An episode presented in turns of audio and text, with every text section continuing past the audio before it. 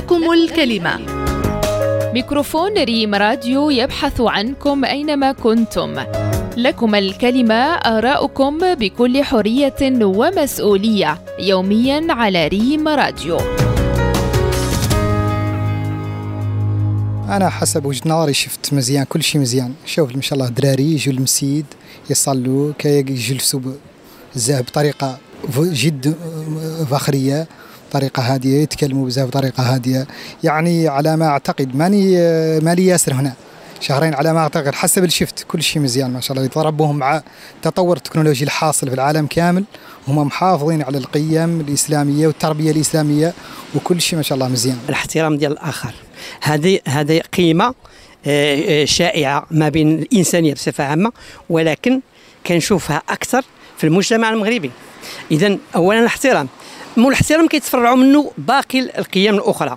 هي أن تحترم اللي كبير عليك في السن تحترم الأستاذ تحترم المعلم تحترم مثلا اللي كيفهم أحسن منك تحترم اللي يدعي أنه يفهم أحسن منك غير يدعي فقط. آه يعني بالإضافة لأن خاص الإنسان فيما يخص مثلا الطريقة ديال التصرف ديالو داخل العائلة كخارجها خاصها تكون في نفس المستوى.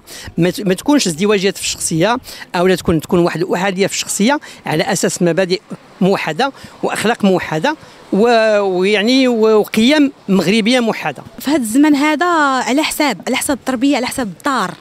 على حساب يعني الأب والأم لأنهم هما يعني هما الأساس ديال ديال الدار. إلا كانوا غيعلموا ولادهم بحال هكا راه ولادهم غيمشيو بعيد ويعني يكون واحد التقاليد يعني مرسومة لهم في الذاكرة ديالهم ما غينساوهاش وغيطبقوها.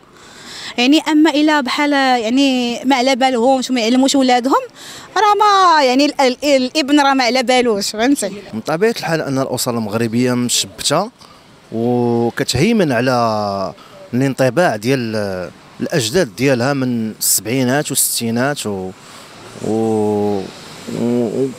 وحنا منهم عندنا واحد الوراثة ديالهم اللي تشبتنا بهم ومشينا على الأسر ديال وعلى القيم ديال والدينا وأجدادنا آه بالنسبة بالنسبة للصلاة العبادة آه يعني بزاف ديال القيم آه خويا نقول لك؟ على حساب العائلات حيت كاينين عائلات اللي كربي ولادهم أحسن تربية.